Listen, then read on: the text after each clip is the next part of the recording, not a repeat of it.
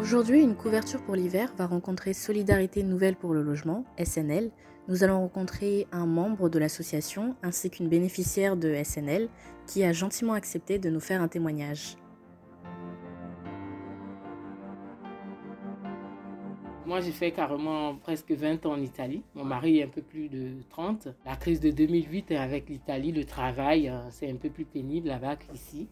Je suis arrivée en France avec euh, mes filles. Après, ensuite, mon mari est venu nous rejoindre. J'avais pris une chambre avec euh, une famille. Voilà, ça ne s'est pas bien passé.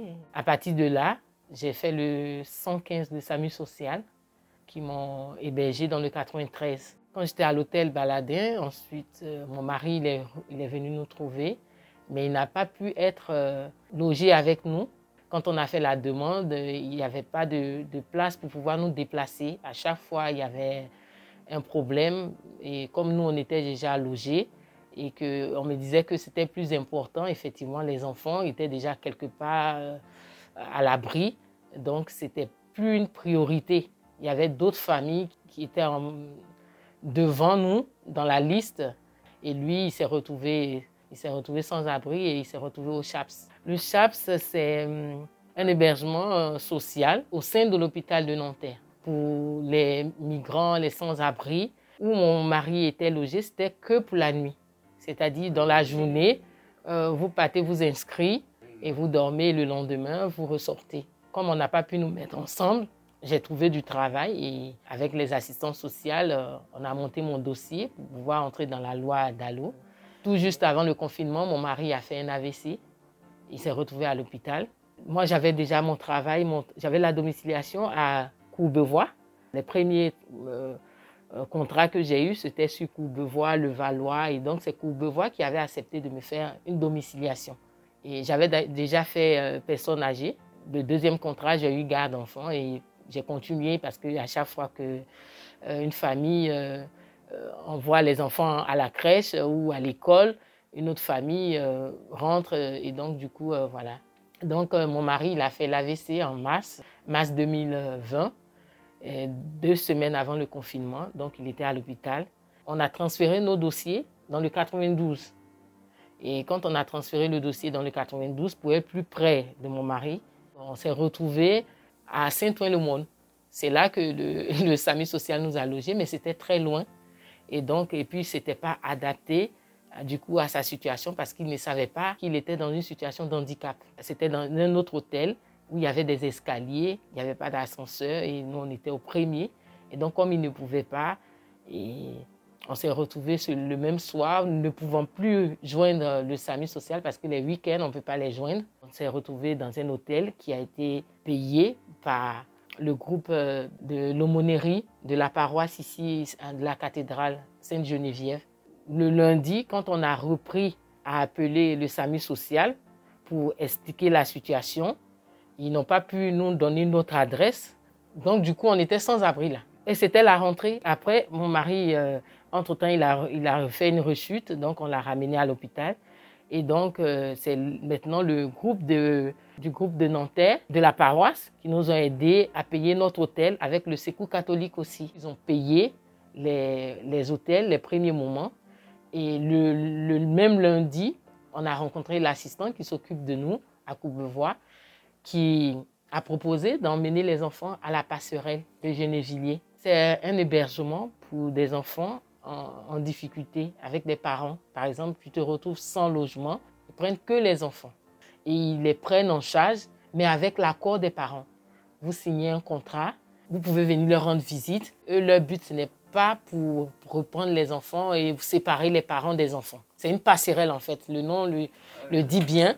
C'est pour pouvoir aider les parents à se, être seuls euh, sans avoir à vraiment penser à comment s'occuper des enfants pour pouvoir se, se, réinsérer dans la société, dans le monde du travail. Il avait plein de préoccupations et finalement, quand ils nous ont reçus, ils nous ont bien expliqué que j'ai le droit de venir rendre visite à mes enfants. Je dois même les envoyer à l'école, puisque eux, sont à Genevilliers et les enfants vont, les filles vont à l'école à Courbevoie. Je devais venir les chercher les matins euh, de, de l'hôtel où j'étais hébergée à Poix-Colomb Je devais aller les chercher les matins, les emmener à l'école à Courbevoie et ensuite aller rendre visite à mon mari euh, à l'hôpital. Et ensuite aller au travail aussi. Parce que dès que c'était la rentrée, parce que c'était en août qu'on a eu le problème, mi-août, vers 26, donc il y avait la rentrée aussi la semaine de septembre, donc il fallait déjà les poser quelque part. Et voilà, moi je devais aussi commencer le travail, donc je fais les matins. Très tôt, à 5 heures, je vais chercher les filles. À 7 heures, je les envoie à Courbevoie à l'école et je, les récupère encore le soir. Je les ramène à, à la passerelle et je retourne à Bois-Colombes.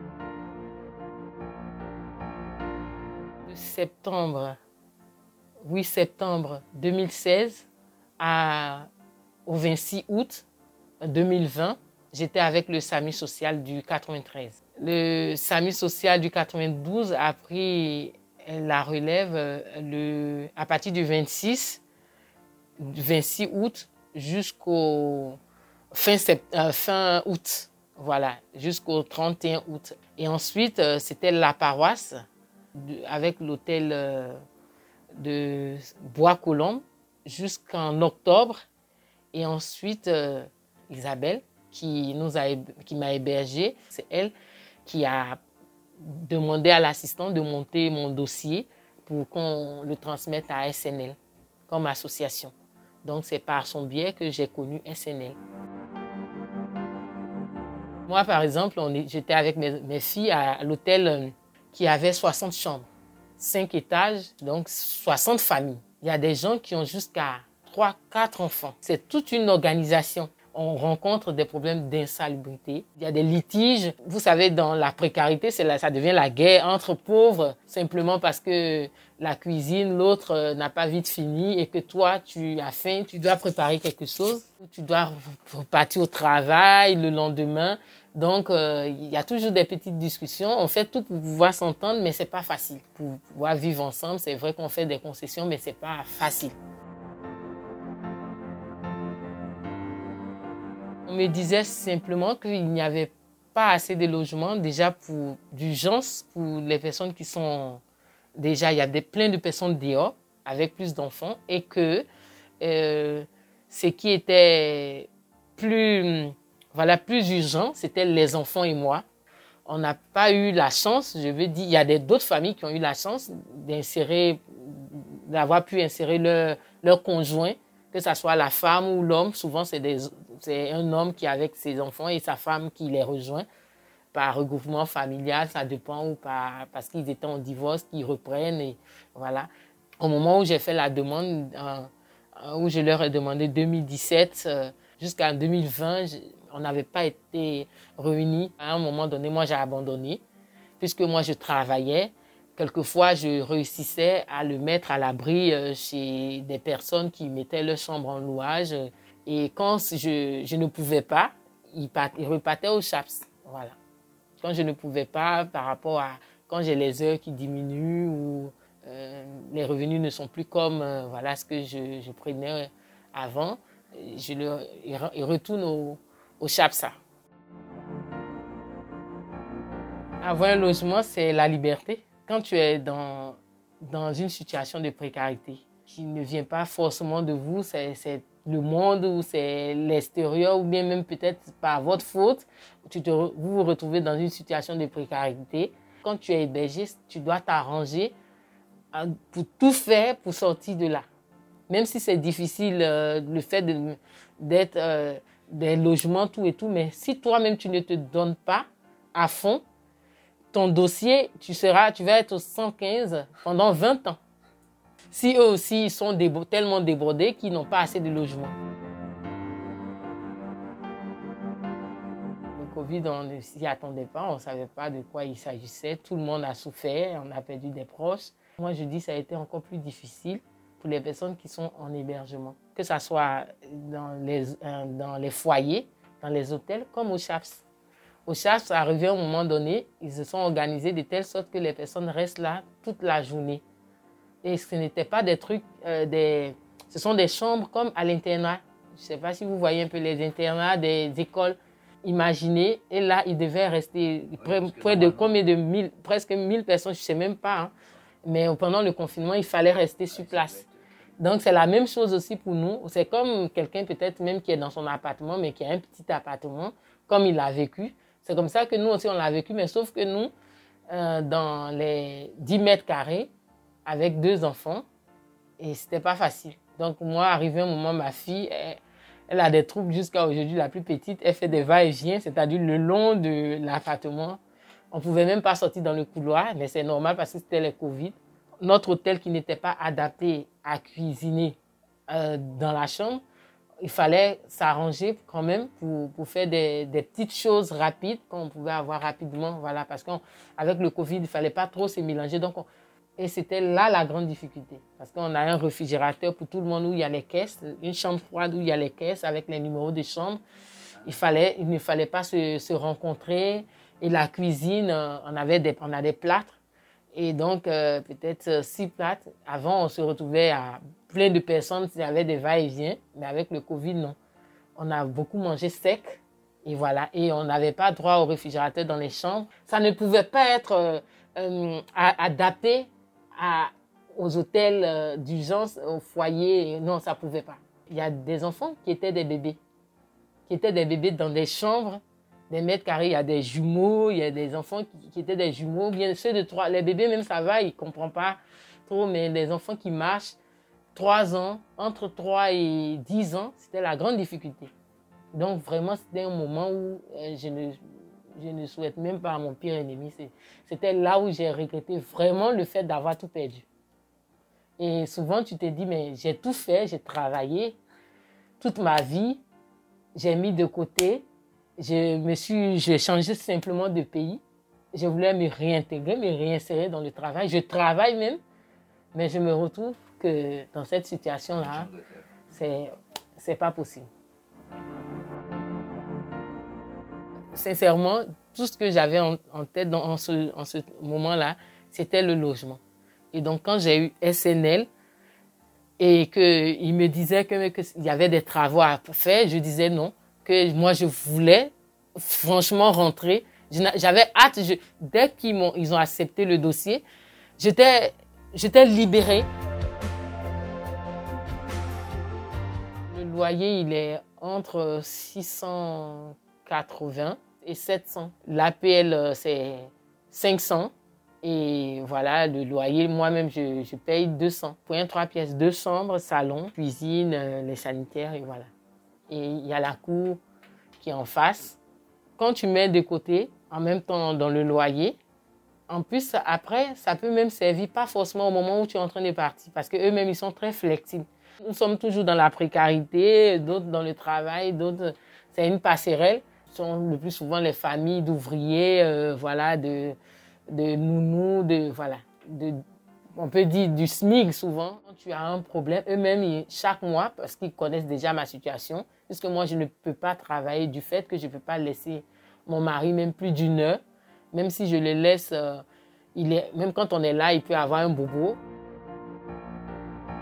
il me disait non, il y a des travaux à faire, euh, la peinture, on doit refaire certaines choses. Je disais non, que le fait que vous m'avez dit aujourd'hui que j'ai la maison, moi je pense même rentrer demain. Si vous voulez, je vous aide à faire les travaux. Quand on est rentré ici, euh, on avait on n'avait rien, on n'avait que nos valises. Les bénévoles nous ont aidés, chacun nous a ramené euh, une table, même Monsieur Patrick qui est là, cuisine où j'ai pris avec d'autres personnes que j'ai payé peut-être à, bas prix, sur des bons coins, sur des trucs, mais la plupart des choses qui sont là, c'est l'association.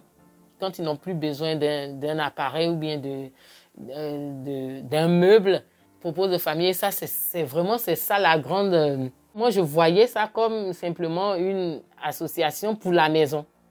Mais finalement, ça devient plus social, plus euh, même familial, je dirais, euh, parce que les bénévoles sont tout le temps là, ils sont attentionnés. Moi, par exemple, j'étais au chômage depuis longtemps. Moi, mon chômage a diminué. Les bénévoles, quand ils viennent, d'autres euh, me ramènent de la nourriture. Ils sont là tout le temps. Quand tu as besoin, c'est, ça n'a rien à voir avec si moi-même j'étais dans mon appartement, tu as un bobo, tu n'as personne. C'est ce qui me plaît plus, ou bien c'est ce qui m'a plus apaisé, qui m'a plus donné de l'espoir, parce que moi, avec la difficulté de mon mari, c'est pas évident. avec une aphasie euh, euh, invalidité après un AVC. Donc, du coup, avec les bénévoles, même du côté santé de mon mari, est-ce qu'aujourd'hui, on peut venir, tu as besoin d'aller à l'hôpital, est-ce que tu as besoin de, que quelqu'un te garde, euh, voilà. Oui, il y a l'assistance sociale qui est là, mais il y a les bénévoles eux-mêmes qui sont des SNL. Et même, voilà, même quand ils sont pas là, même en vacances, est-ce que ça va? Est-ce que vous avez besoin que les enfants partent ici? Et puis avec SNL, souvent ils ont des, des petites des fêtes qu'ils font où on peut, on nous convie, toutes les familles. Il y a une fête pour les enfants, Noël, avec d'autres familles, voilà. Et on a déjà fêté Noël, voilà.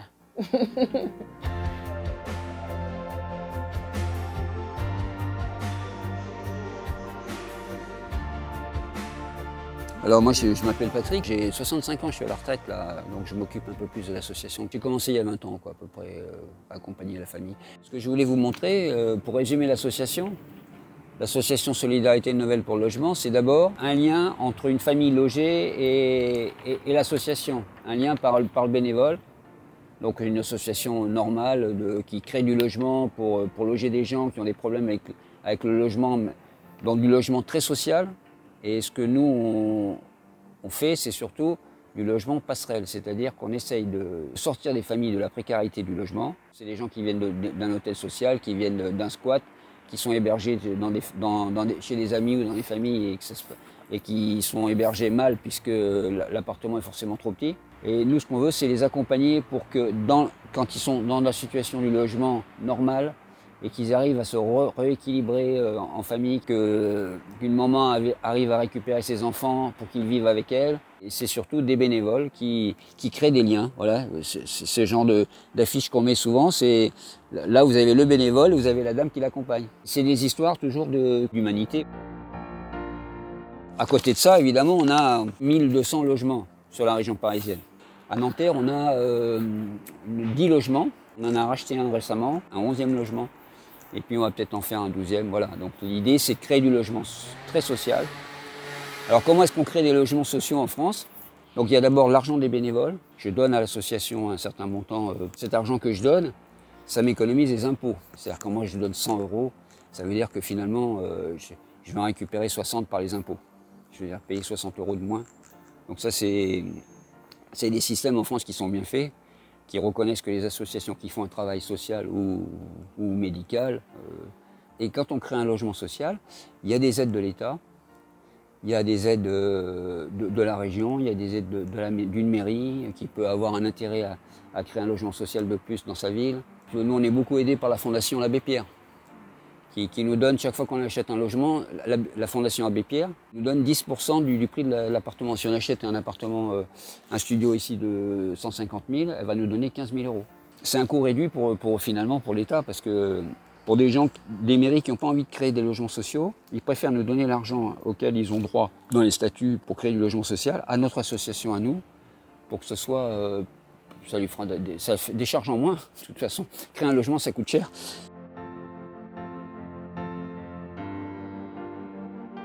Notre association, nous, on a des, on a des gens qui font de la maîtrise d'ouvrage, qui sont salariés. On a une directrice qui s'occupe des, travailleurs sociaux. Ici à Nanterre, on a trois travailleurs sociaux pour, pour le département. Donc ça, c'est les travailleurs sociaux, c'est des filles qui suivent, euh, qui suivent les familles.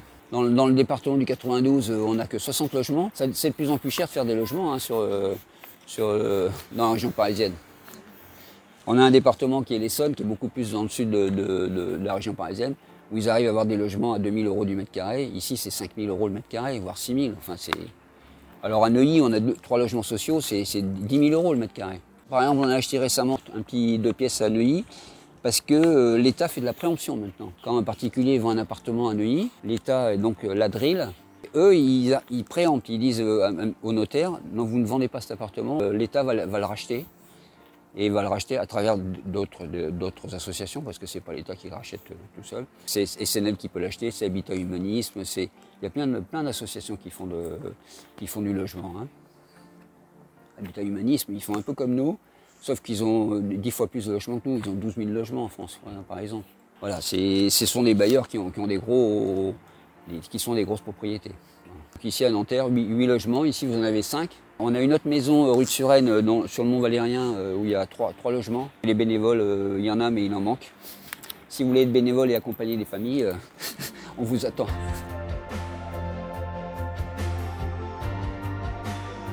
J'accompagne Julie avec mon épouse, Nordine qui est là, mais qui va bientôt partir, j'espère, puisqu'il habite dans un tout petit deux pièces. Et il a réussi à avoir un dallo. Alors c'est pareil, il n'est pas allé le chercher tout seul, parce que c'est l'association qui l'a, aidé, le travailleur social qui a fait, qui a fait la, demande.